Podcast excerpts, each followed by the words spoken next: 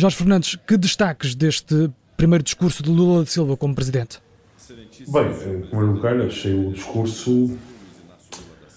Achei um discurso muito mais em tom de campanha eleitoral e então ainda de combate do que propriamente um discurso de um estadista que está a ser impulsado Presidente da República. Ele elencou um conjunto de medidas sociais que são muito importantes e que, e que pautam de resto e que são clássicos da governação PT no Brasil, desde que Lula tomou posse há 20 anos, precisamente, faz hoje, 20, faz hoje precisamente 20 anos. Presidente não, não perde tempo, não é?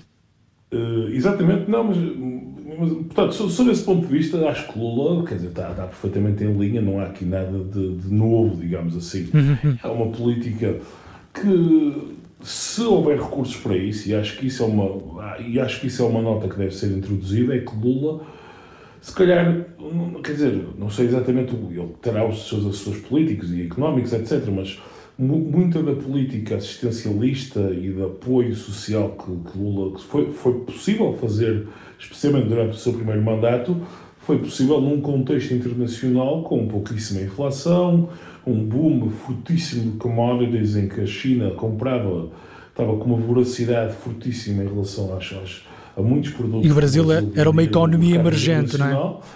Exatamente. Neste momento o cenário é radicalmente diferente. Há uma inflação galopante em todo, em todo o lado do mundo. Uh, há, há, os commodities não estão, uh, não estão no boom que já estiveram. A China, por outro lado, está, está de resto a enfrentar a sua fase de menor crescimento económico desde que se abriu, digamos, ao capitalismo em 1978, com as reformas levadas a cabo por, por Deng Xiaoping. E, portanto, quer dizer, não sei exatamente até que ponto é que muitas destas promessas que, que Lula está a fazer podem sequer ser cumpridas. Uh, isto, isto, é uma, uma dimensão, da, da digamos, da, da, do discurso em si. Do ponto de vista da forma, achei, achei quase lamentável a maneira como Lula insistiu tanto em falar do passado e do autoritarismo e de tudo aquilo que, que, se, enfim, dos anos Bolsonaro. É evidente que Bolsonaro, os anos Bolsonaro foram completamente para esquecer e infligiu graves danos à democracia brasileira. Mas, exatamente tal como disse Carlos Pereira, que é um belíssimo cientista político brasileiro, a democracia brasileira mostrou ser muito mais forte do que, aliás, muitas das pessoas de esquerda e do PT dizem a prova, a prova da, digamos, da, da força da democracia brasileira, das instituições da democracia brasileira, é que Lula está sentado uh, neste, neste lugar. Uhum. Isto é, portanto, a democracia brasileira foi capaz de uh, ter uma eleição ganha por Bolsonaro, sobreviver aos quatro anos de Bolsonaro uh, e conseguir retirar Bolsonaro da, por via perfeitamente legal, por vias perfeitamente lícitas, através das urnas, e dar a vitória a Lula da Silva. Isto é que é a democracia a funcionar. Portanto, a democracia é isto. A democracia são um conjunto de normas que permitem eh, punir e premiar atores políticos. Portanto, sob esse ponto de vista. E Lula da eh, Silva, de resto, também fez mesmo essa nota ao agradecer explicitamente ao Supremo Tribunal Eleitoral por fazer prevalecer dizer, a verdade portanto, da violência, como disse. O, o, interessante de tudo isto é que Lula fala, o Lula fala, e eu, enfim, eu acho que isto é uma coisa. Eu percebo que existe uma parte também uh, sentimental lá do parte dele, quer dizer, isso é absolutamente evidente. Um homem que enfrentou, digamos, o processo judicial que ele enfrentou e que agora chega aqui a presidente novamente. Eu percebo que existe uma componente sentimental fortíssima. Agora, sob ponto de vista, ele, fala do Brasil nos últimos quatro anos como se tratasse de uma ditadura autoritária, etc, etc. E quer dizer, uma ditadura autoritária, ele não, ele não teria sido eleito presidente, como foi. Uhum. Portanto, é, uma, é uma dedução puramente lógica. E, portanto, achei o discurso um bocadinho esperava uma coisa um bocadinho mais. Isto era um discurso que eu esperaria numa campanha eleitoral ou eventualmente numa noite eleitoral. Agora, nesta fase em que queremos projetar o futuro, seria natural fazer uma nota, claro, sobre Bolsonaro, sobre os Bolsonaro que não referiu pelo nome, né? nunca, neste longo Não, discurso. claro, quer dizer, isso é perfeitamente natural, depois de tudo o que se passou, a campanha foi feia, enfim, eh, houve um conjunto de, de, É evidente, quer dizer, Bolsonaro foi um presidente horrível, não há nenhum tipo, do seu ponto de vista das normas da civilidade democrática, não há nenhum tipo de, de quer dizer, de, de argumento contra isso.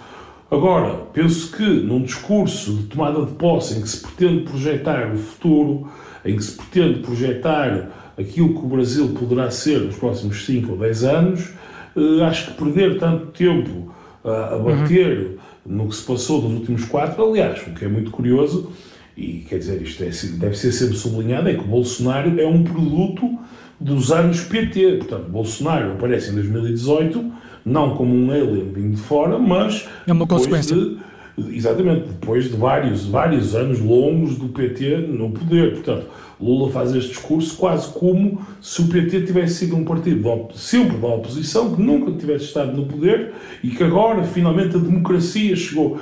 Eu acho que este discurso, enfim, não é propriamente, não é propriamente a minha praia, digamos uhum. assim. Uh, mas, enfim, e achei, aliás, a, a, a, escolha dos brasileiros uma escolha impossível. Acho que a escolha de Lula, apesar de tudo, é muito menos má do que teria sido Bolsonaro, e Lula, enfim, felizmente ganhou as eleições, mas quer dizer, mas não, não, não penso, uh, não estou muito otimista relativamente, a, relativamente ao futuro mais imediato da política brasileira.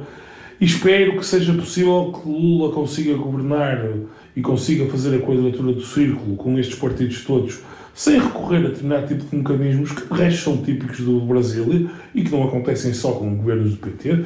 Fernando Henrique Cardoso utilizou isso, enfim, Bolsonaro utilizou, enfim, reiteradamente, aliás, não é por acaso, basta qualquer pessoa que esteja a ver televisão, o homem que está sentado à direita de Lula é Artur Lira, quer dizer, que era o homem de mão de Bolsonaro no Congresso.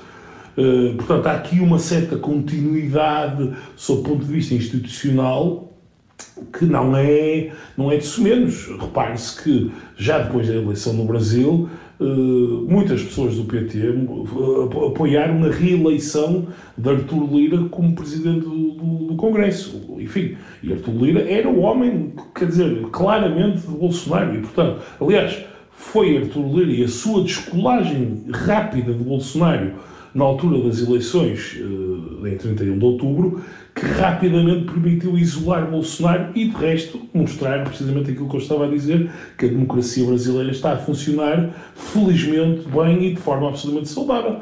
E, portanto, Lula está ali sentado ao lado de Lira, e, portanto, isto significa que é um bocadinho mais business as usual na relação entre a presidência e o legislativo do que aquilo que Lula quer fazer parecer de que havia um regime anterior, autoritário, antidemocrático, etc. E agora ele chegou e volta à democracia. Enfim, eh, eu percebo que para a base dele seja importante uh, e é bom virar a página. Eu penso que é positivo que Lula tenha, tenha, tenha vencido as eleições, mas enfim, acho que veremos como é que. Estou menos otimista do que muitas pessoas estão, eventualmente, com, eh, com as potenciais facilidades que o Lula tem agora ao chegar ao poder.